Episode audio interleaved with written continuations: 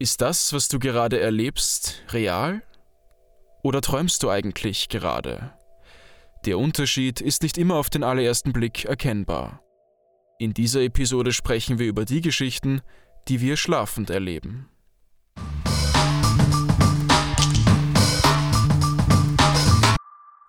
Nachtkulisse Carpe Noctem Es gibt keine eindeutigen wissenschaftlichen Erkenntnisse, warum Menschen träumen. Von Visionen über Vergangenheitsbewältigung bis hin zur Gehirnreifung gibt es verschiedene Annahmen über die Funktion von Träumen. Nicht alle davon sind wissenschaftlich, denn auch in geistlichen Schriften spielen Träume zum Teil eine wichtige Rolle. Die heutige Folge von Nachtkulisse wird ein wenig anders als die bisherigen. Bis jetzt habe ich jedes Mal mit Einzelpersonen über konkrete Themen gesprochen. Unser heutiges Thema ist ein bisschen weniger sachlich, allerdings genauso spannend wie die Gespräche zuvor. Dieses Mal lasse ich Menschen von jenen Geschichten erzählen, die sie in ihren Träumen erleben. Deshalb übergebe ich jetzt an Nina, die uns von einem ihrer Träume erzählen wird. Also in meinem Traum sind ich und ein paar Leute eine Art Gruppe von Elitekämpfern, die einen Bösewicht verfolgen. Diese Gruppe von Leuten besteht aus Menschen aus meinem Leben, aus verschiedenen Zeiten, also manche aus der Schule, manche aus meiner Kindheit, manche aktuelle Leute. Und ja, ich habe einen Papagei, der immer mitkommt auf die ähm, die quasi Missionen, die wir machen. Wir versuchen halt immer die bösen Leute einzufangen, zu stoppen. Und in dem Traum habe ich geträumt, dass wir einen Bösewicht verfolgen, der ähm, versucht, stärker zu werden, indem er wehrlose Menschen ähm, benutzt. Also er macht Experimente mit ihnen und geht dabei halt auch über Leichen. Und als wir auf der Verfolgungsjagd waren, haben wir einen, eine, einen Tipp bekommen, sind ihm auf die Spur gekommen, also ja, ähm, sind ihm auf die Schliche gekommen und sind in einen Heizungskeller von einer medizinischen Anstalt gekommen und haben dort sein Versteck gefunden, wo er all die Experimente durchgeführt hat. Als wir im Versteck des Bösewichts angekommen sind, hat einer aus der Gruppe, Marcek, ein Schulfreund von mir, ist auf ihn losgegangen und hat versucht, ihn aufzuhalten. Aber der Bösewicht hat sich gewehrt und hat Marcek ins Gesicht geschlagen. Daraufhin habe ich ein kleines Messer geworfen und den Bösewicht getroffen. Er ist dann weggelaufen, aber wir haben ihn dann schnappen können und sind mit ihm auf die Heimreise ja, also sind mit ihm nach Hause gegangen, haben ihn gefangen genommen, gefesselt und am Weg nach Hause hat er sich aber befreit und konnte entwischen und Bevor er endgültig verschwunden ist, hat er gesagt, das nächste Mal, wenn wir uns sehen, wird das letzte Mal gewesen sein. Und das war im Endeffekt der ganze Traum. Wie lange ist dieser Traum her? Ungefähr drei, vor drei Wochen habe ich ihn geträumt. Genau, und du hast mir gesagt, dass du vor kurzem eine Fortsetzung dazu geträumt hast. Genau, das passiert mir manchmal, dass ich zu meinen Träumen einfach eine Fortsetzung dazu träume. Und vor einigen Tagen habe ich dazu eben auch einen zweiten Teil geträumt. Und ja, in dem Traum sind wir, die Kämpfer und ich, ähm, herumgeirrt durch die Gegend, haben ihn aber nicht gefunden. Dann habe ich meinen Papagei losgeschickt. Der war sowas wie ein Auskundschafter und ist halt über die Länder geflogen und hat nach Spuren gesucht und hat ihn lokalisiert auf einem Berg. Wir sind dann auf den Berg gegangen Und dort gab es ein Observatorium. Und es gab auch eine kleine Höhle dort, ähm, in der, was wir erst später erfahren haben, aber eine kleine Ra Rakete stand. Wir sind dann also dorthin, sind durch den Berg durch, da gab es Höhlen und versteckte Räume im Berg. Und als wir die Rakete gefunden haben, ist ähm, der Bösewicht gerade eingestiegen sozusagen und ähm, hat gesagt, wenn wir ihn fangen wollen oder ihn kampfunfähig machen wollen, dann müssen wir mit einsteigen. Und das Problem dabei war, dass die Rakete nicht mehr zurückkommen hat können. Also wenn man eingestiegen ist oder wenn man einsteigt, dann kann man nicht mehr zurückkommen. Und alle haben überlegt und die ganze Gruppe war sich eigentlich einig, dass wir nicht einsteigen. Aber ich habe mich dagegen entschieden, bin trotzdem eingestiegen. Und die Rakete hat sich geschlossen und ist losgeflogen. Ähm, der Papagei, den ich hatte, der ist mir nachgeflogen, also der Rakete nachgeflogen. Und ab einer gewissen Höhe ähm, äh, ja, ist er nicht mehr mitgekommen, aber hat weiter versucht mitzukommen und ist dann zur Erde zurückgestürzt. Ich weiß also nicht, was aus ihm geworden ist. Und ja, dort habe ich dann innerhalb der Rakete gegen ihn gekämpft, habe ihn kampfunfähig gemacht, aber der Traum hat dann damit geendet, dass ich halt weiter ins Ungewisse fliege, weil ich nicht mehr zurück kann. Das heißt, diese Geschichte ist noch nicht ganz abgeschlossen. Wer weiß, das kann ich nicht sagen, ob ich dazu noch einen dritten Teil träume. Ja, danke Nina für diese interessante Erzählung. Und wenn wir schon bei außergewöhnlichen Geschichten sind, gehen wir gleich über zum nächsten Traum. Lieber Tobias, ich bitte nun dich um deine Traumgeschichte. Es hat alles begonnen, als ich mit Freunden in irgendeiner Hütte war. Und in dieser Hütte, da waren alle anderen draußen, irgendwie Party machen und ich war aber gerade nicht so motiviert und es waren ein paar Freunde mit mir auch drinnen. Und wir haben dann gekocht. Also es hat ein Freund von mir gekocht und ich hatte auch voll Lust auf Paprikahuhn. Also so Huhn in, in Paprikasahnesoße. Weil ich hatte einen Maissalat übrig. Und den Maissalat wollte ich irgendwie verwenden und da habe ich mir gedacht, oh, da passt perfekt ein Paprikahuhn dazu.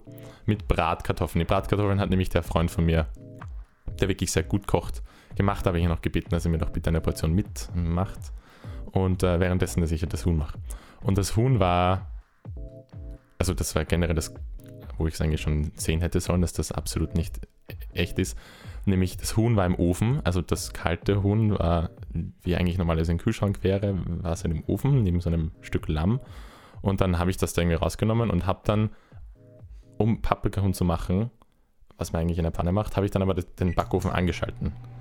Was dann irgendwie ein bisschen blöd war, weil da ist dann halt natürlich kein Paprikahund raus geworden, sondern im Endeffekt war es dann so eine Art Chicken Nugget oder Schnitzel, obwohl ich es nie paniert habe. Also da ist, bin ich aber dann irgendwann noch drauf gekommen, oh nein, erstens ist wieder zum Schnitzel und dadurch kein Paprikahund. Und zweitens, das ganze andere Huhn und das ganze andere rohe Fleisch koch, also backe ich ja gerade mit. Das heißt, es ist eindeutig nicht mehr haltbar. Also habe ich dann sofort den äh, abgedreht den Ofen und habe dadurch dann auch generell das, die Lust aufs Kochen verloren. Und dann äh, war es sowieso auch gut, dass ich die Lust zum Kochen verloren habe, weil die ganzen Freunde, die draußen waren, hatten dann die Idee, dass wir zu den Universal Studios gehen. Also da habe ich mich dann eh gefragt, ja, woher das kommt und warum die auch so spät offen haben, weil das war natürlich eine Party in der Nacht. Aber auf jeden Fall sind wir dann zu den Universal Studios gegangen. Ich war noch, also ich war in schon vielen Universal Studios auf der Welt. So viele gibt es ja nicht und ich war in einem Großteil davon. Und noch nie hat ein Universal Studio so ausgesehen. Also es hat ganz anders ausgesehen. Aber, und soweit ist Corona schon in meinem Kopf verankert, es haben natürlich immer Social Distancing und es waren einige von den Rides geschlossen. Nur haben sie dort, also in dem Traum, nicht so brav auf die Hygiene geachtet, wie sie damals in Singapur geachtet haben. Sie hatten in Singapur damals wirklich nach jedem Ride haben sie dann alles abgewischt und desinfiziert und das u viel Warte-Areas, damit ja kein Kontakt ist. Und das hatten sie dort nicht. Also das mit den Warteplätzen, das schon, aber die, die Desinfektion von den Rides haben sie nicht nach jedem Mal gemacht. Also da habe ich mich dann ein bisschen gewundert und habe mich dann auch ziemlich dreckig gefühlt. Also ich hatte die ganze Zeit den Wunsch gehabt, dass ich meine Hände wasche, weil ich sozusagen ständig was angegriffen und gesessen bin und mich voll unwohl gefühlt habe.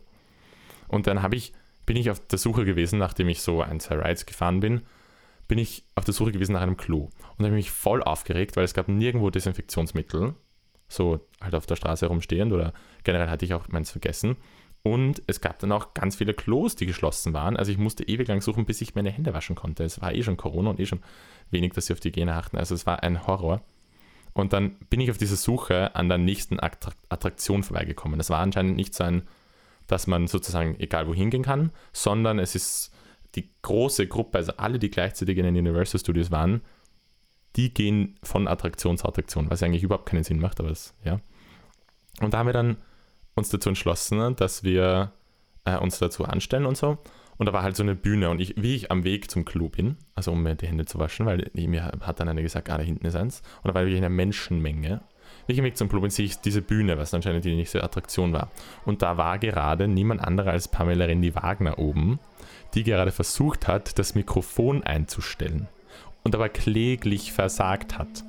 Also das war einfach so schlecht, dass ich, der keinen blassen Schimmer hat, wie Mikrofone funktionieren wie man das einstellt, da hingegangen bin und gesagt hat, jetzt, wie funktioniert denn das? Lass mich mal kurz schauen.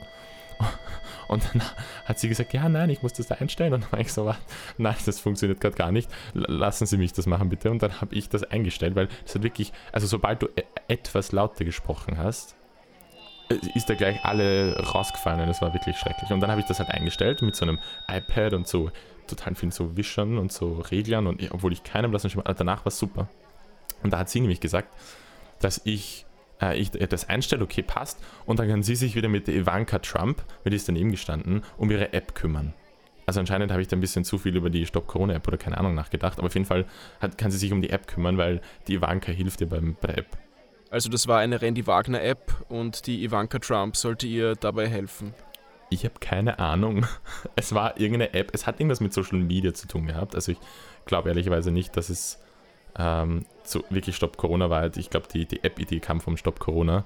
Aber ich glaube, die Mitgliederbefragung, die ich damals im Kopf hatte von der SPÖ, war eher so, also ich glaube, die hatte da irgendwie so Image, irgendwas mit Image war, das kann ich mich auf jeden Fall erinnern. Aber auf jeden Fall Ivanka Trump, weil die habe ich mir davor auf, auf Instagram mal angesehen, äh, in den Tagen und Wochen vor dem Traum da habe ich eben mir dann gedacht, ah, okay, die kennt sich mit Social Media aus, deswegen hilft sie da, Randy Wagner. Aber auf jeden Fall, Trump kommt nämlich nochmal.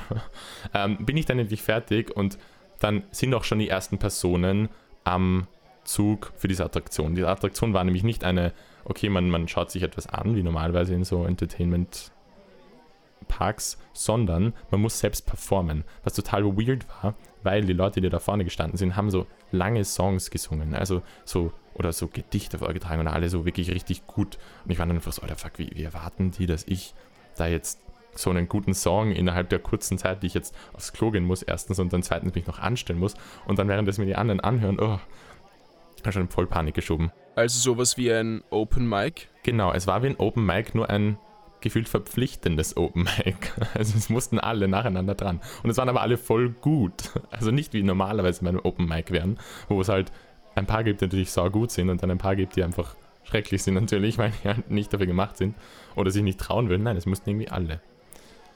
Und da habe ich dann, bin ich auf dem Weg zum Klo, habe ich dann eben diese Panik geschoben und habe dann deswegen die erstbesten Leute, die ich halt gesehen habe, gefragt, was denn da gerade los ist. Und das waren Hillary Clinton und Donald Trump, die sich miteinander irgendwie, also die miteinander im Clinch waren und sie, also die Hillary Clinton hat sich aufgeregt. Ich habe nämlich dann gefragt, was war denn bitte das Thema, also was muss ich dann dann performen? Und dann hat, hat sie gesagt, ja, sie regt sich eh darüber auf, weil es geht um die Nachteile des North American Free Trade Agreements, also von NAFTA. Und der Donald Trump fand das natürlich super, weil er äh, hat der NAFTA zum Teil auch äh, erneuern wollen oder beziehungsweise ein bisschen verändern. Und deswegen fand das die Hillary Clinton so unfair und hat sich voll aufgeregt und dann haben sie gestritten und da war ich so, ja, okay, es tut mir jetzt leid, ich kann jetzt halt nicht weiter mit denen reden, ich muss jetzt meine Hände waschen gehen. zu John von Hillary Clinton, ganz genau.